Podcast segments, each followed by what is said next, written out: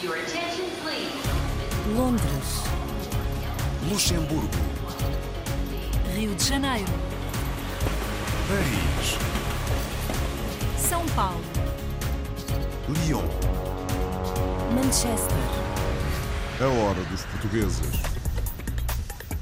A nossa viagem começa com um imigrante natural de Viseu, que tem uma agência de viagens na África do Sul e que luta pelo regresso da TAP àquele país. Pelo nosso lado, a TAP nunca teria eh, razão para sair daqui. É muito triste uma comunidade com cerca de 400 mil portugueses aqui não tenha eh, realmente uma ligação direta Nesta edição vamos conhecer um enólogo que trocou Portugal pelo Brasil. Há 18 anos que eu estou a viver no Brasil, trabalhando com brasileiros, explorando o, mai- o maior potencial da natureza e o maior potencial humano.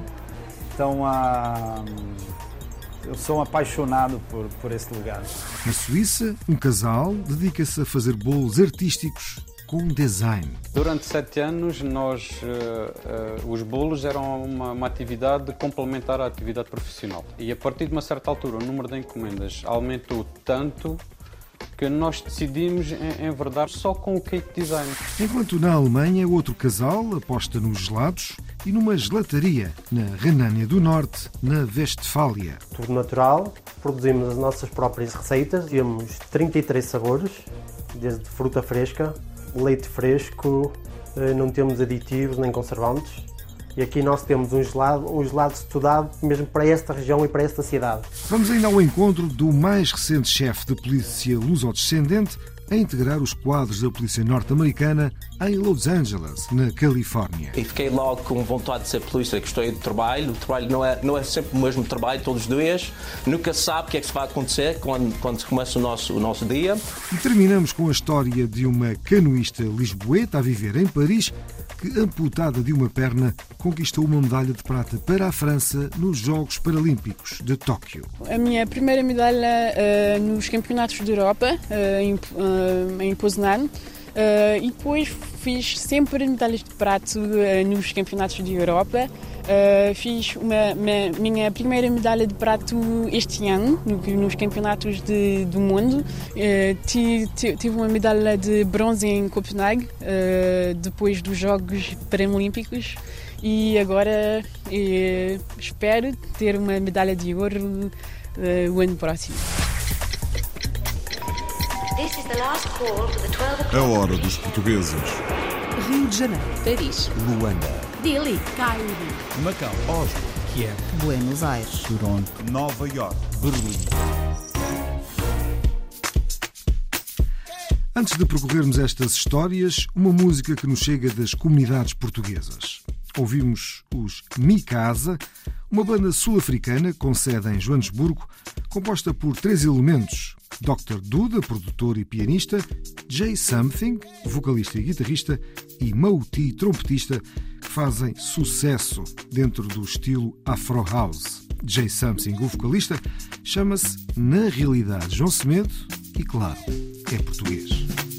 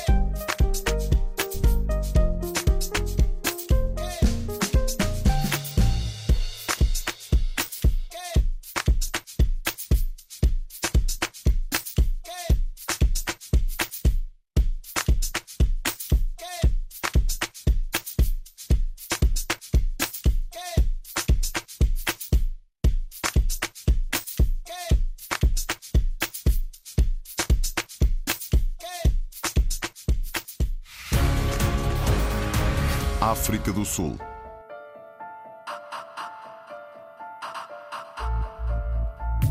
Silvério Soares da Silva saiu de Viseu e emigrou para a África do Sul nos anos 60 do século passado. Por não conseguir emprego na sua área profissional, aceitou o desafio de trabalhar numa agência de viagens. Em 1962, fundou a sua própria empresa, a Novo Mundo Travel, e foi responsável pela ajuda aos portugueses no regresso de Angola e Moçambique após a colonização. Pelo apoio desenvolvido, ganhou uma comenda. A empresa Novo Mundo recebeu muitos prémios ao longo da vida e é parceira estratégica da TAP na África do Sul.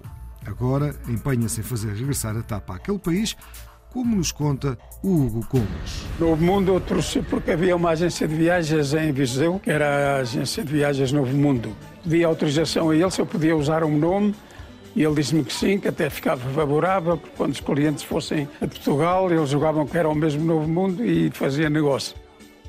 Eu cheguei em 1964. Eu não consegui emprego naquilo que eu era. Eu era cromador quando vim de Portugal. De forma que estive numa outra agência, chamava AVA, para me arranjar emprego. E como nunca arranjava emprego, eu, eu disse ao diretor da agência a dizer que, olha, o senhor ao fim de dois meses não me arranjou emprego, tenho de regressar a Portugal.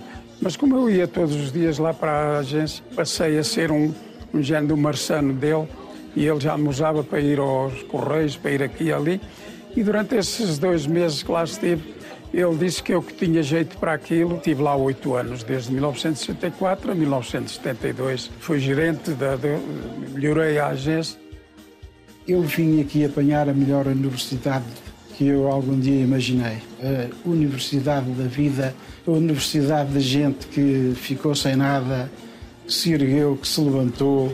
Nessa altura, muitos vieram de Moçambique, deram-nos um trabalhão imenso, mas tentámos sempre ajudá-los com documentos, com viagens, com seguros, com tudo. Se eu fui ajudado, também gostava, gostava de ajudar. Eu já, já estou aqui há alguns anos na África do Sul e aprendi que a comunidade portuguesa, que é, tem centenas de milhares de, de pessoas, mas tem alguns pilares. Tem associações, tem, tem as igrejas, tem os restaurantes, tem o consulado, já aqui por baixo, tem a embaixada, mais longe em Pretória, tem uma série de, de instituições. E depois tem uma, que é a XL Novo Mundo. É um pilar da comunidade. Em, há 36 anos era um pouco diferente, mas também tínhamos problemas nessa altura. A IATA é que dirigia e, e comandava os preços dos bilhetes. Já esteve melhor, já esteve pior e a idade melhoraram destes dias. O serviço anterior, antigamente era mais personalizado, também era muito mais manual. Os colegas e os patrões são fantásticos e tudo isso faz motivação de eu ajudar os clientes todos. Nós não somos só colegas de trabalho, somos família, quando temos problemas podemos falar com alguém. Temos aqui, acho que a pessoa mais nova é, está connosco 15 anos, pessoas que já estão aqui 30, 20, 30 anos. Sem o pessoal não chegava-se a este ponto. É um grande dia de celebração para o nosso Premium Member Novo Mundo e realmente é uma importância enorme, não só para a nossa comunidade, mas como a agência de viagens, em termos de trabalho todo que eles fazem, é uma ligação entre Portugal e África do Sul. Todos nós temos muita saudade do serviço da TAP e eles deviam voltar à África do Sul, que nós precisamos da TAP. Pelo nosso lado, a TAP nunca teria eh, razão para sair daqui. É muito triste uma comunidade com cerca de 400 mil portugueses aqui não tenha realmente uma ligação direta. Porque nós agora temos que ir daqui para a Alemanha, daqui para a França, daqui para a Suíça, daqui para Londres. Leva muito tempo para chegar lá, mas também custa muito mais caro. Se não fosse por Covid, a TAP acho que já estava a viajar cá de, de Lisboa para o Cabo. Fins de 2023, a TAP acho que vai começar a viajar a partir de outubro de Lisboa ao Cabo. Não há muitas agências agora que duram 50 anos. A receita para o sucesso é, é trabalho árduo, muita dedicação, muito respeito. Ainda tem um nome como nós temos. O meu pai começou sempre honesto, sempre com a cabeça alta. Seria uma grande felicidade ter contribuído para que uma empresa passasse dos 50 até aos 100 anos. Brasil. Há 18 anos que Miguel Almeida trocou Portugal pelo Brasil. É enólogo e mora no sul do país, tradicional região produtora de vinhos e espumantes. E enfrenta também o desafio de produzir a bebida em terras tropicais. Para ouvir tudo agora, num trabalho de Frederico Roriz, Odilon Teto, André de Paula e Tasso Dourado. O enólogo português Miguel Almeida conversou com a nossa equipa numa de suas viagens ao Rio de Janeiro.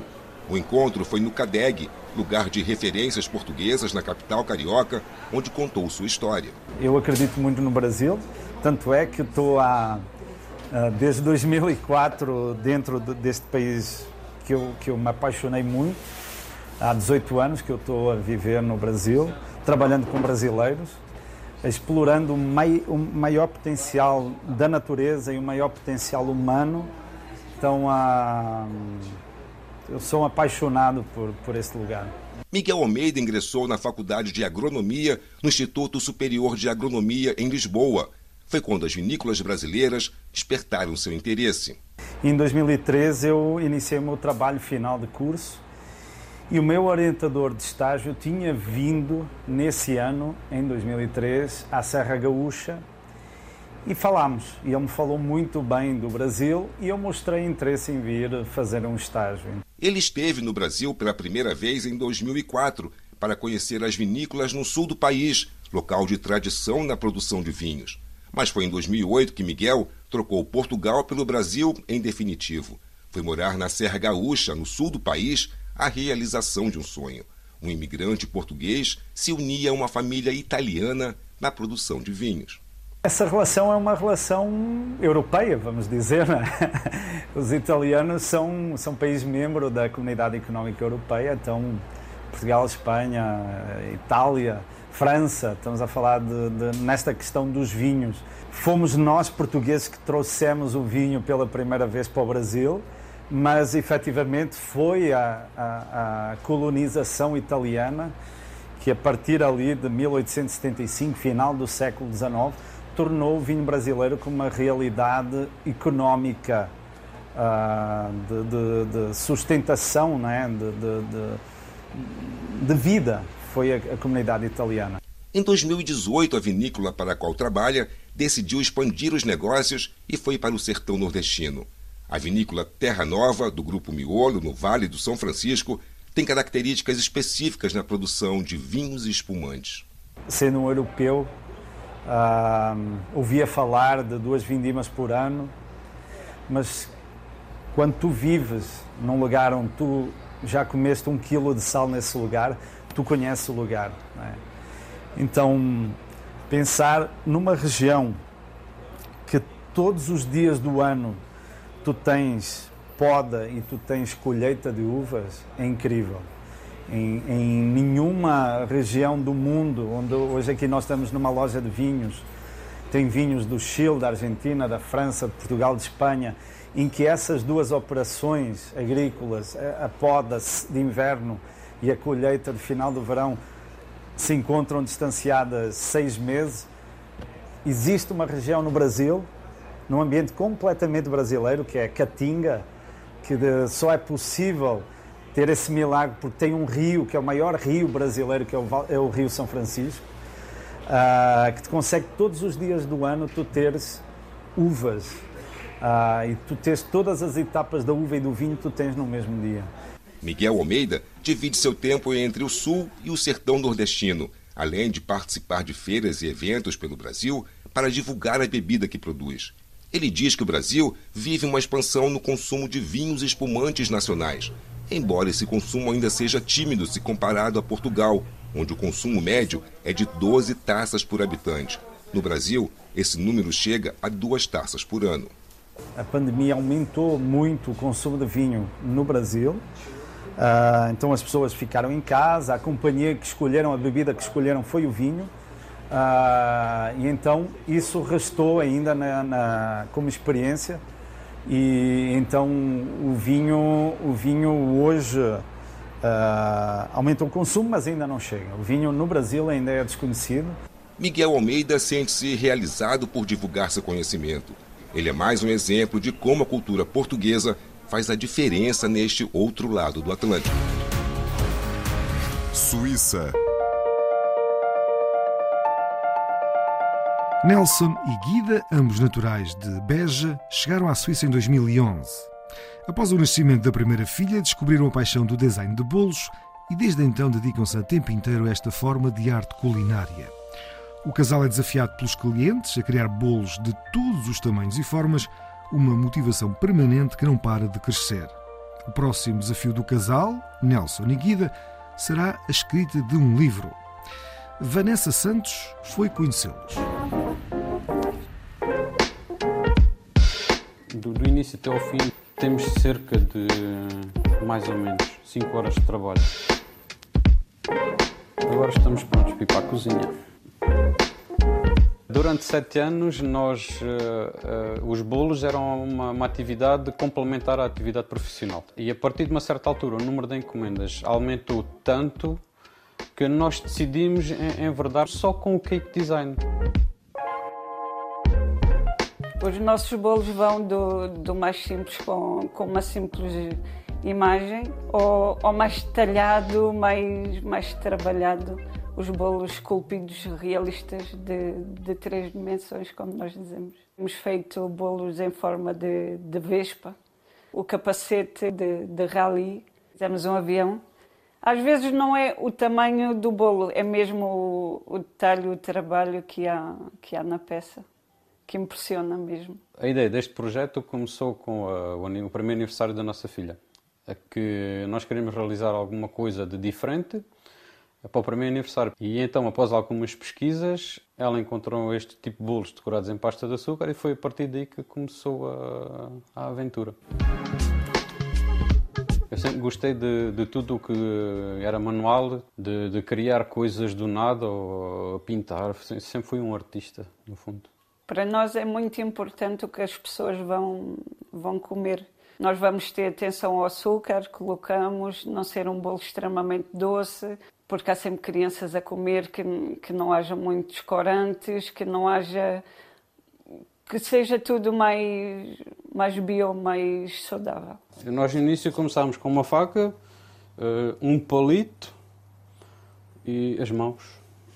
Não é preciso mais do que isso. E um pincel. Pronto. Aqui a nível da organização aqui em casa é a, a guida, ela ocupa-se de tudo como eu costumo dizer, tudo o que é o interior do bolo, o que nós comemos no bolo é a guida e tudo aquilo que nós vemos no bolo uh, sou eu que faço. O interior para nós é trabalhado, é estudado de forma que fosse como se fôssemos nós a, a comer cada bolo, por isso eles dizem sempre que notam que, que tudo é feito com, com o coração.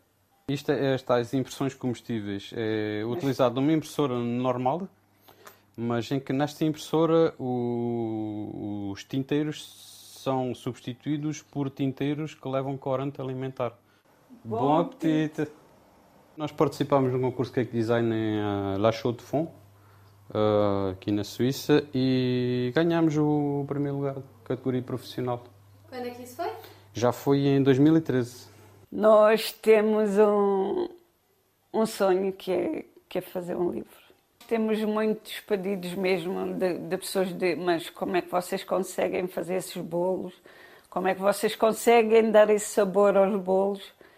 E são tantos pedidos de formação que nós pensamos e, e por que não colocá-lo no, num livro e, e passar tudo isso a, a outras pessoas? Nem todas as pessoas têm esta sorte nós entendemos-nos bem eh, de, de, uma forma profissional como de uma forma eh, fora do trabalho. É, é, é, igual, é igual para nós. Nós vivemos o trabalho como se fosse o dia a dia, normal. Portanto, podemos dizer que esta, esta paixão vos aproxima enquanto casal também. Sim, isto é, é, é uma, é uma, uma paixão que, que nos junta como casal e como colegas de trabalho. A hora dos portugueses.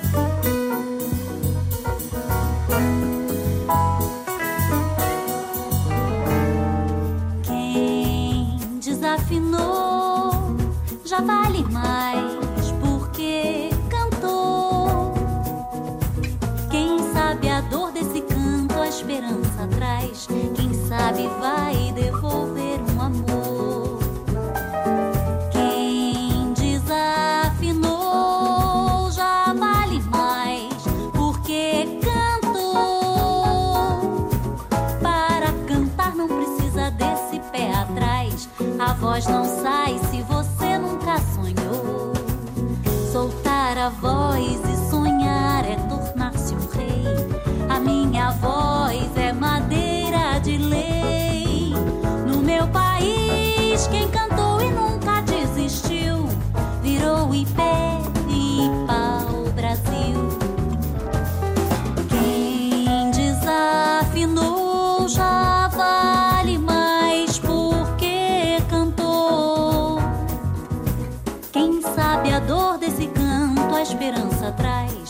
Sabe vai devolver um amor.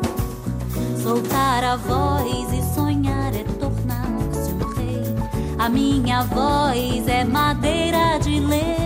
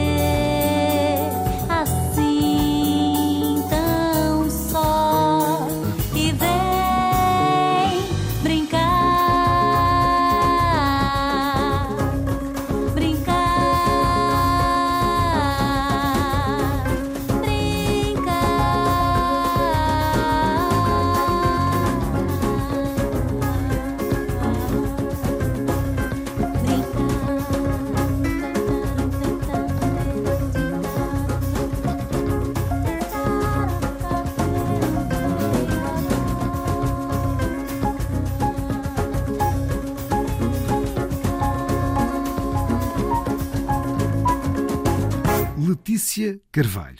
É uma jovem que nasceu, vive e estuda em Lausanne, na Suíça, tem dupla nacionalidade e é filha de portugueses. Conhecemos-la cá no The Voice Portugal e a sua ligação à música começou bem cedo, aos 5 anos, quando o pai lhe ofereceu um microfone. Aos 13, protagonizou uma comédia musical.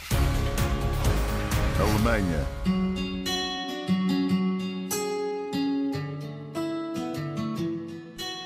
Manuel Pereira, natural de Felgueiras, emigrou com 18 anos para a Alemanha, onde vive há mais de 30. Vive há décadas duas paixões, a mulher, Sónia, e a gelataria. Ambos gerem uma gelataria chamada San Remo, situada na Renânia do Norte, na Westfália.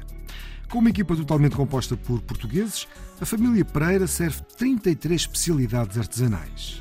A Marisa Fernandes e o Oliver Clopembo visitaram este casal. Sónia e Manuel Pereira são um casal português, natural de Felgueiras, e encontraram na Alemanha a razão de viver. Ambos, juntos no amor e no trabalho, são proprietários da gelataria São Remo, com mais de 20 anos de existência, situada em Schmallenberg, uma pequena cidade turística do estado da Renânia do Norte-Westfália.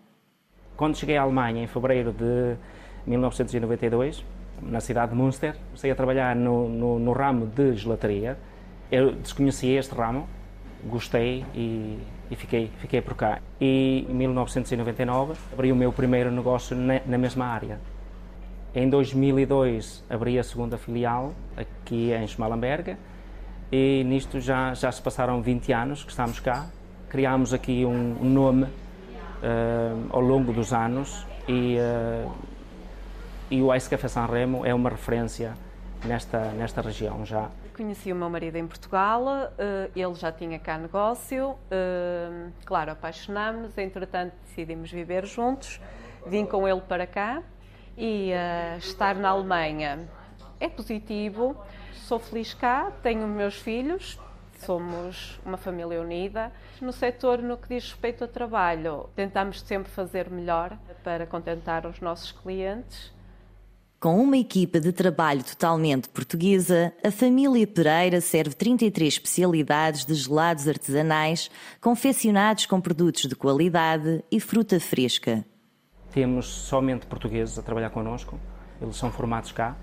Temos, inclusivamente, o, o Ricardo, que trabalha connosco há oito anos, é o nosso o gelatário. Surgiu-me este gosto foi quando eu emigrei para aqui, para a Alemanha, nunca tinha trabalhado nisto, então aprofundei mais o meu conhecimento junto com o meu patrão, tiramos três formações, onde nos destacamos pela criatividade, pela qualidade, pelos produtos em si, tudo natural. Produzimos as nossas próprias receitas, temos 33 sabores, desde fruta fresca, leite fresco, eh, não temos aditivos nem conservantes. E aqui nós temos um gelado, um gelado estudado mesmo para esta região e para esta cidade às vezes passamos aqui horas e não damos fé do tempo, porque quando se gosta não vemos isto como um trabalho, mas como um passatempo. Os nossos gelados podem ser adquiridos também no supermercado, aqui nos arredores. Desenvolvemos um projeto que é um, uma sobremesa, chama-se eh, Bacio, em italiano é um beijo, que é constituído por eh, uma copa feita em chocolate, que tem sido um sucesso e estamos super contentes por isso. A pensar no público diversificado, a gelataria não só oferece doces, como também salgados e refeições completas. Nós vamos conhecendo os nossos clientes e ir vendo aqueles que eles gostam. Vamos sempre inovando e criando ideias novas e uh, acrescentando nos nossos menus. Temos a parte doce, como a parte salgada, temos também pizzas, sanduíches, baguetes, uh, tudo ideias também um bocadinho de Portugal também e trabalhamos como se fôssemos uma família. Es ist ein sehr schönes Eiscafé, uns gefällt es hier sehr gut. Es gibt das beste handgemachte Eis weit und breit, ganz leckere Kaffeespezialitäten. Es ist eine tolle Atmosphäre, man kann draußen hier am Schützenplatz super sitzen, die Zeit genießen. Leckere portugiesische Weine gibt es auch, die uns sehr gut schmecken. Es ist einfach ein toller Platz hier. Devido ao sucesso, o casal português apostou recentemente num novo projeto na área do turismo de habitação e sente-se feliz por ter conseguido alcançar esse feito. é um novo projeto entre mim e a minha esposa, que é uma casa de férias para a habitação, para o turismo, porque é uma zona muito turística, que demos início em setembro e estamos contentes. Uh, está a correr bem, já temos algumas reservas e vamos esperar no futuro se assim continua. Valeu a pena investir na Alemanha, estou contente, sinto-me realizado, sem esquecer naturalmente o nosso Portugal, que nos está no coração, mas é cá que a gente vai continuar e isto é a nossa vida. Estados Unidos. Robert de Souza é o mais recente chefe de polícia luso-descendente a integrar os quadros da polícia norte-americana em Los Angeles, na Califórnia. Iniciou a carreira como detetive e quase 25 anos depois chegou a chefe das forças policiais com mais desafios nos Estados Unidos da América. A sua história é-nos contada por Nelson Ponta Garça e Maurício de Jesus.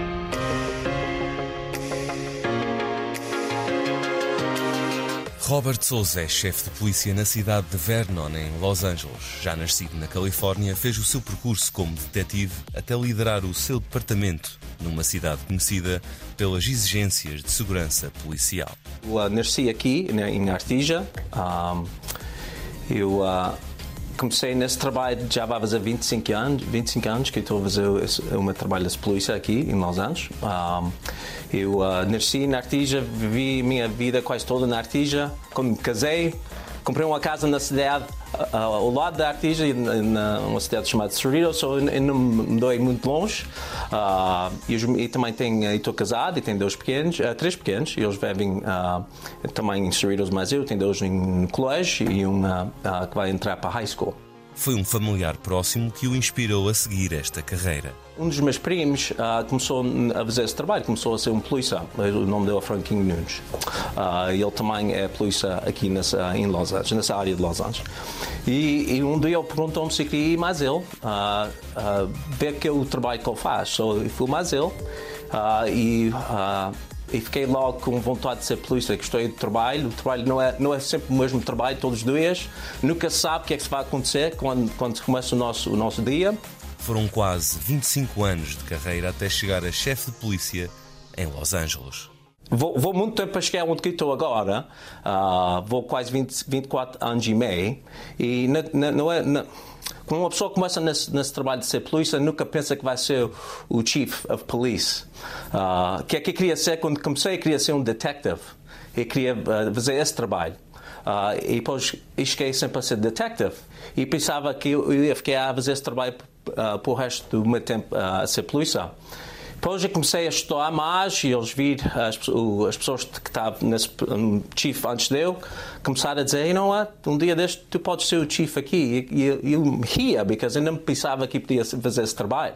A cidade de Los Angeles e arredores é conhecida por uma força policial muito ativa e inovadora. Tem dias que são mais difíceis que os outros, sim, isso é verdade. Uh, o que é que as pessoas veem toda vez não é sempre o que é está a acontecer todos os dias em Los Angeles. Se fosse sempre assim, ninguém queria viver aqui. Uh, mas, uh, por menos, não é assim sempre. Se fosse sempre assim, ainda queria fazer esse trabalho também. Tem raízes nos Açores e já levou a família a conhecer a sua terra natal. A primeira vez que estive nos Açores, o meu pai é da Serreta, da, Ilha Terceira, e a minha mãe é dos Altares. Uh, e a minha filha era, era rainha da Artija de IES, e eles perguntaram que ela, se ela quisesse ir para as festas de São Joaninhas. Quando chegámos lá, os meus, os meus pequenos, por a primeira vez que eles tinham estado lá, eles consolarem-se. Eles estão sempre a perguntar, quando é que eles vamos ir para trás? Quando é que eles vamos ir para trás? Uh, que gostava de ir para trás, mas uh, agora um, um pouco difícil de ir para trás com o meu trabalho. Uh, por exemplo, se fosse se, se estivesse na terceira e, e alguma coisa acontecesse aqui, a viagem para trás leva you know, 12, 12 horas para chegar para trás aqui à cidade. Robert Souza encara com grande responsabilidade este cargo. Uh, when I got promoted to police chief, uh, I realized that I was kind of stepping into something that not too many Portuguese immigrant kids get a chance to do. So I understand the responsibility that I have now because we talked about that before the camera got started that there are more and more young Portuguese immigrants that, uh, children of immigrants that are getting into law enforcement. And they look at us in these positions that, uh, hey, you know what, I can maybe do that too someday. I, I paved the path and I show them that there's a way of doing this. So um, and, and also, it's not lost on me that the sacrifices that my grandparents made when they came to this country, you know, they took a risk. Uh, my grandfather took a risk to come to this, both grandfathers took a risk to come to this country. They brought their young families with them. Um, and, you know, I'm very proud to be a first generation uh, Portuguese. It's very well known throughout the city of Vernon I police that I'm Portuguese. Robert Souza, chefe de polícia da cidade de Vernon, em Los Angeles, Califórnia.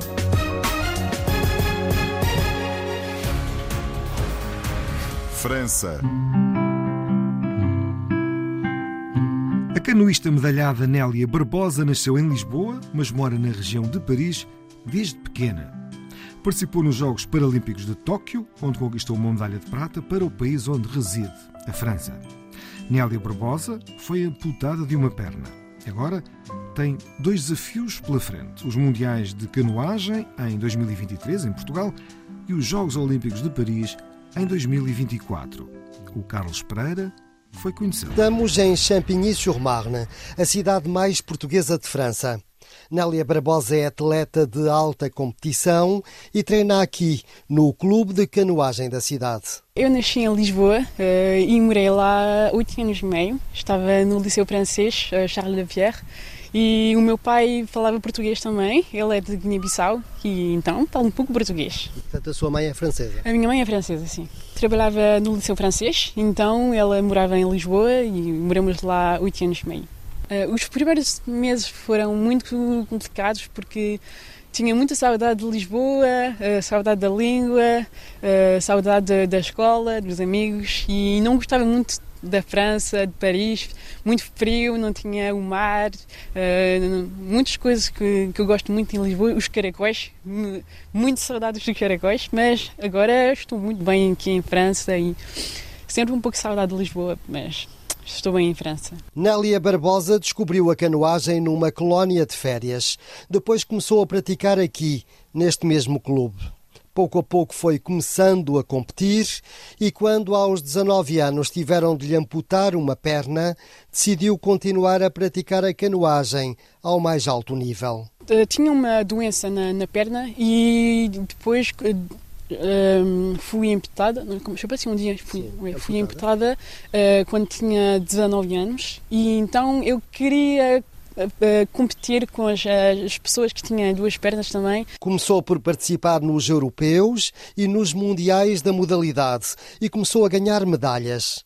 Depois foi selecionada para ir aos Jogos Olímpicos de Tóquio em 2021, de onde trouxe também uma medalha de prata. A minha primeira medalha uh, nos Campeonatos de Europa, uh, em, uh, em Poznan, Uh, e depois fiz sempre medalhas de prato uh, nos campeonatos de Europa. Uh, fiz uma, uma, minha primeira medalha de prato este ano, no, nos campeonatos de, do mundo. tive uma medalha de bronze em Copenhague, depois dos Jogos Paralímpicos. E agora espero ter uma medalha de ouro uh, o ano próximo. O trabalho é o principal lema da atleta e costuma ter dois treinos por dia, um no caiaque e outro no ginásio. Depois de algumas medalhas de prata, ambiciona agora chegar às medalhas de ouro. Eu nunca imaginei nem, nem ter uma medalha de bronze ou, ou uma medalha de prata, então estou muito contente e agora, e agora estou a começar a aceitar que posso posso trazer uma medalha de, de ouro, então vamos. Eu espero muito nos, nos uh, próximos uh, campeonatos do mundo que estão, que estão em, em Portugal para, para trazer uma medalha de ouro. Sim. O objetivo de Nélia Barbosa está traçado. Em 2023 quer participar nos Mundiais em Portugal e em 2024 nos Jogos Olímpicos de Paris. Esta é a melhor forma de ligar os seus dois países. Portugal é a minha, minha casa de coração, então espero, espero que Portugal dê-me sorte e, e o ouro sempre na minha cabeça, não é? E nunca pensou competir por Portugal? Uh, já pensei em competir por, por, Portugal, mas a França uh, diretamente, diretamente uh, como um dia ela voulu Sim, integrou-a logo na seleção. Exatamente, exatamente, sim. Bom, isso fica aí uma pena de não ter sido por Portugal? não sei, não sei. Gosto muito de Portugal. Agora tenho, gosto também muito da França, o Portugal no meu coração, a França na cabeça. É? Há cerca de meio ano, um banco franco-português decidiu juntar-se aos patrocinadores de Nélia Barbosa, o que veio reforçar ainda mais esta dupla identidade cultural da atleta. A hora dos portugueses. E assim o ponto final desta Hora dos Portugueses com edição, apresentação e sonoplastia de João Pedro Bandeira e colaboração de António Gil. Até à próxima. Londres. Luxemburgo. Rio de Janeiro. Paris. São Paulo. Lyon. Manchester. A hora dos portugueses.